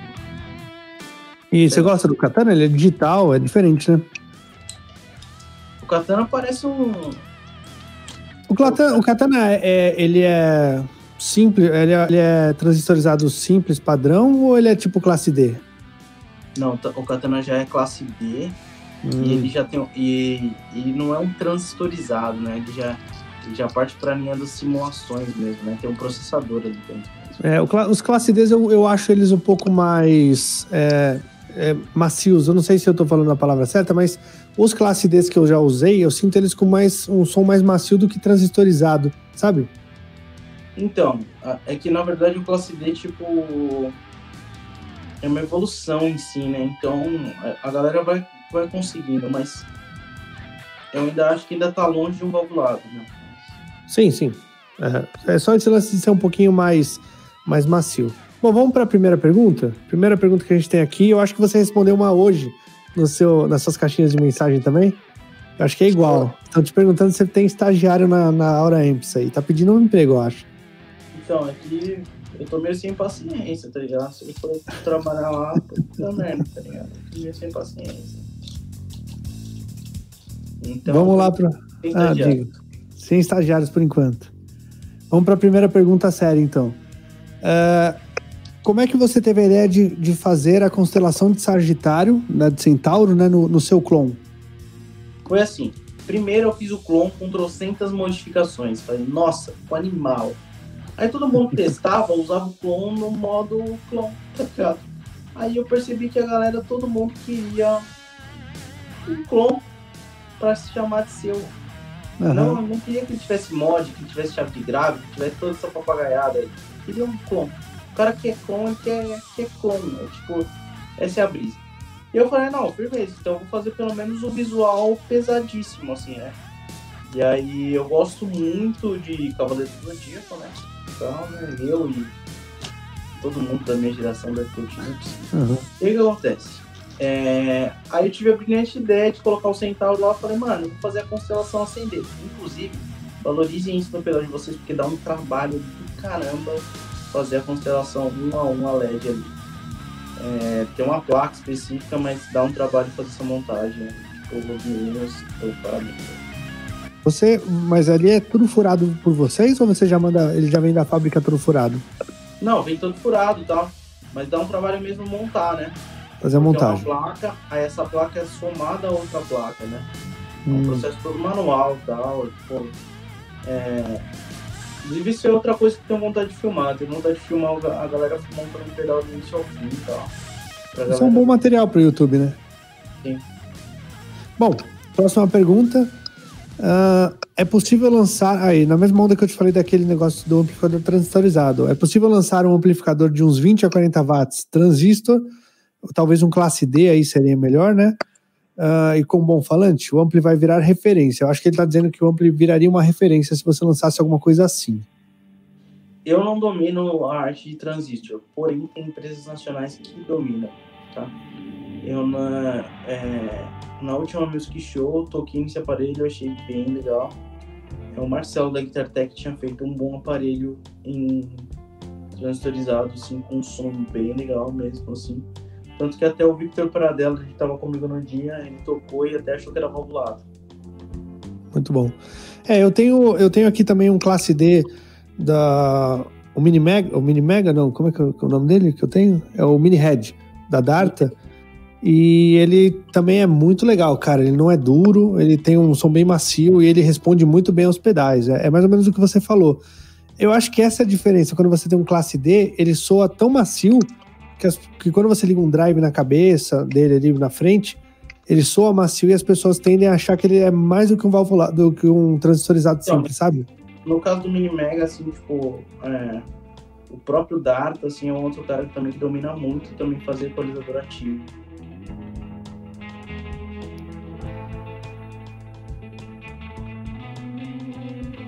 Cortou. Voltou, voltamos. Pode, pode ir. Você estava falando que do equalizador ativo é mesmo fazer bons equalizadores ativos aí e tal. Tem vários pedais aí que a galera gosta.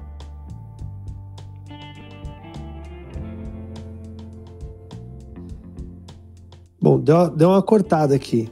Uh, enquanto o, o, Voltou? Voltou. Vamos então, lá.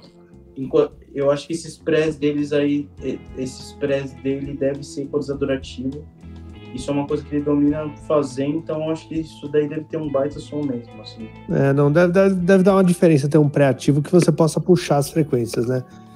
Bom, é, é assim, o pré-ativo, o, o, equalizador ativo, ele faz diferença porque você consegue manusear melhor, lapidar melhor as frequências. No, no equalizador passivo, é, basicamente são capacitores, né? No equalizador ativo ele envolve CIs, outras coisas, tal, para você aprimorar ele. É, é, é, diferente, às vezes chega no mesmo resultado, às vezes o mesmo projeto com, com equalizador ativo com equalizador passivo soam bem diferente também. É, é o que eu, é o que eu sinto com equalizador ativo. Eu, eu, hoje eu tenho preferido pedais com equalizador ativo por causa disso, de eu conseguir esculpir um pouco melhor o som dos pedais e trazer uma coisa mais, é, digamos assim, mais moderna. Eu consigo um timbre um pouco mais moderno em vários pedais com equalizador ativo. Não que seja uma regra, tá? Não é isso não. A equalizador passivo funciona bem, sempre funcionou bem a vida inteira.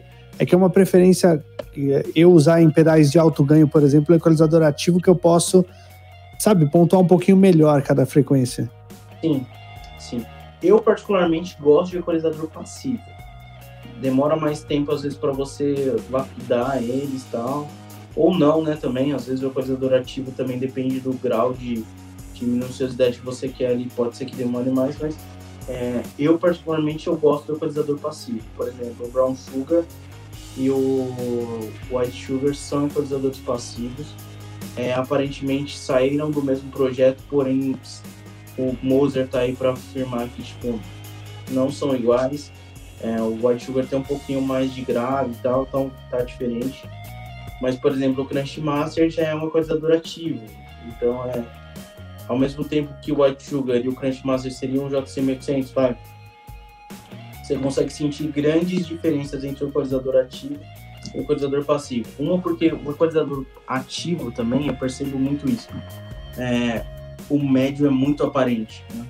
Ele reage muito, assim. Às vezes, pouca coisa que você põe, ele já já aparece demais, já ganha mais corpo, mais volume. Né? Então, só uma curiosidade. Bom, é... vamos lá. Tem mais uma pergunta para você aqui antes da gente ir para nossa parte exclusiva do YouTube. É... Em qual pedal é baseado o White Sugar e o Brown Sugar? Eles são animais. Então, tudo começou com a gente tem. Eles, eles são baseados no mesmo pedal? Porque eles, eles têm um sobrenome igual, né? E tem uma sonoridade parecida. Na verdade, o nome saiu do Brown Sound do Ed Van né? O som lamacento, tá? o som marrom, som. Então, são baseados a partir do circuito de pré de um Plex e de um JC 1800. E nas diferenças entre um e outro. Porém, no início de tudo, é, para quem não sabe, o, o Brown Sugar, se eu não me engano, ele saiu em 2016, mas ele foi concebido mesmo em 2014 para 2015. Hum. Quando eu fiz ele, foi outro projeto que eu achei uma bosta, e que depois um amigo meu chamado Alexandre Seagre, era dono de uma loja chamada Pedais de Boutique, testou, gostou bastante mas ele era para ser o Angry Charlie com equalizador passivo e ficou uma bosta.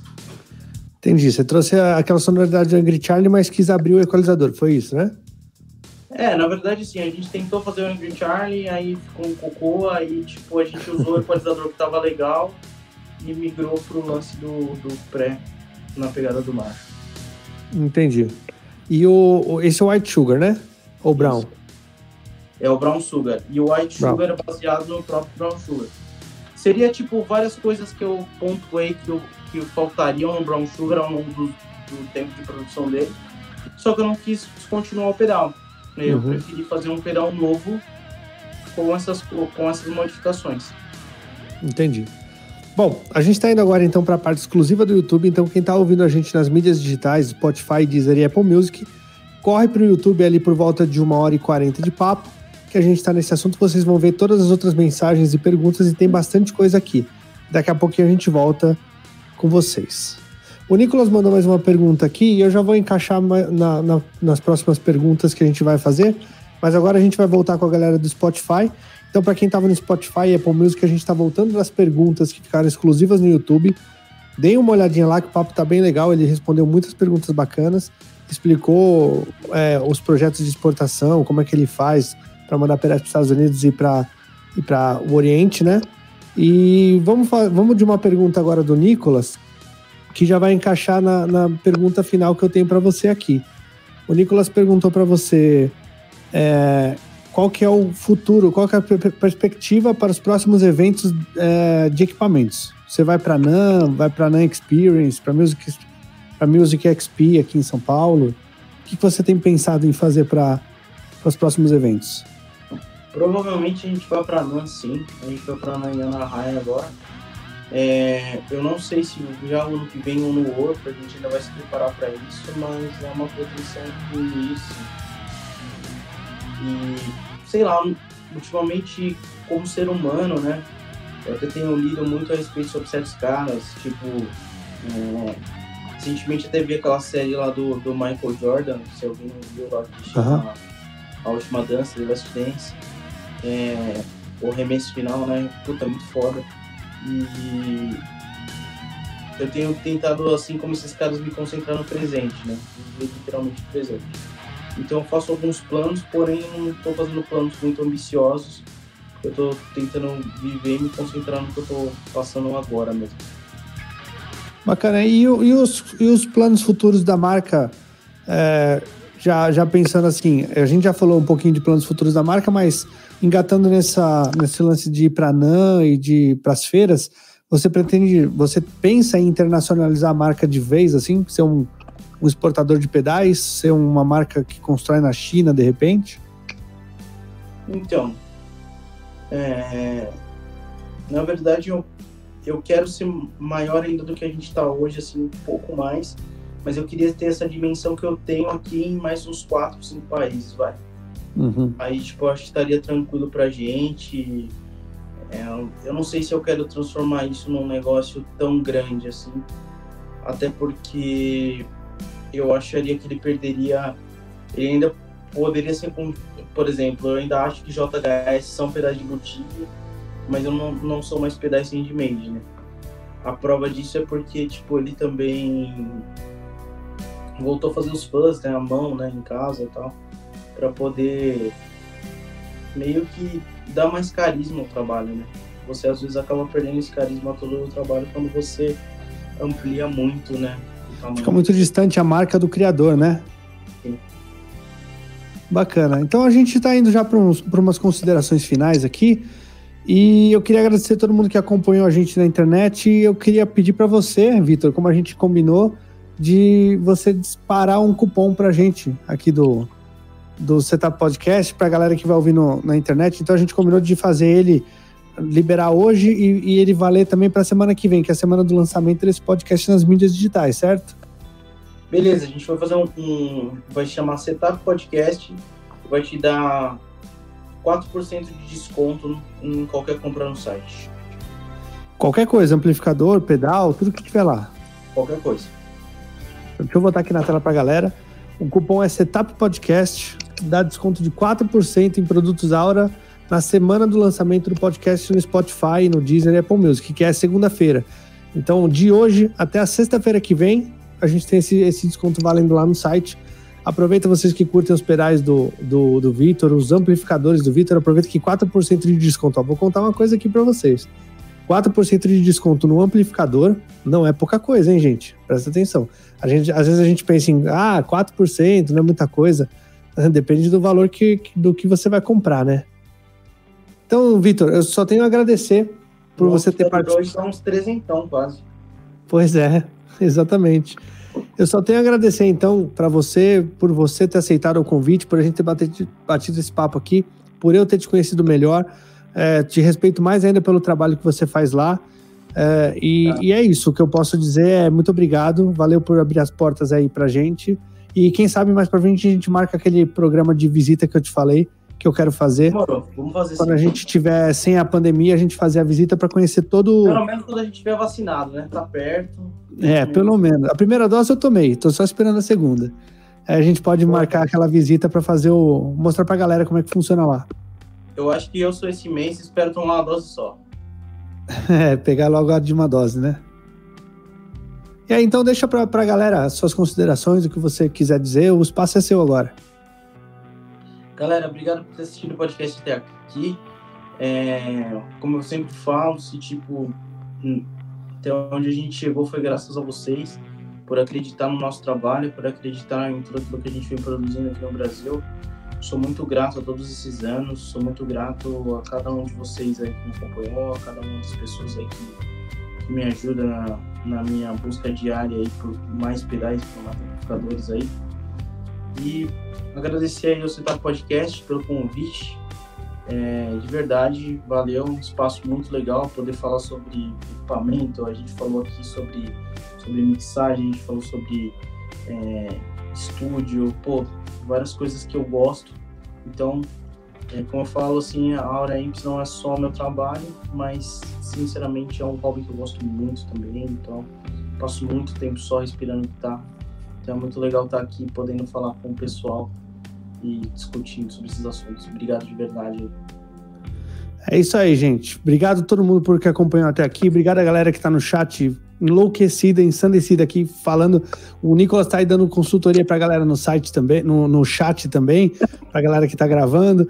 Tá uma, tá uma parada muito legal. Se você acompanha só a gente só no Spotify, vem experimentar aqui, acompanhar a gente ao vivo também, que é bem bacana. Então, obrigado, gente. Semana que vem tem Diário de Músico com Jesus Altíssimo da, da, da Power marca Play. de da Power Play e da Power Stomp e daquela marca de baqueta que ele tá que ele tá consultorizando agora, que eu não lembro o nome da, das baquetas, mas ele vai ensinar a galera como ser músico, como ser endorser, como fazer esse caminho todo do, para o músico encontrar as marcas. De repente você consegue conversar aí com e apresentar um material melhor pro Vitor para ser endorser do Vitor aí, de repente, né? Então é isso, gente. Obrigado por ter acompanhado até aqui. Obrigado, Vitor, por ter aceitado o nosso convite. Valeu, até a próxima. E a gente foi. Valeu.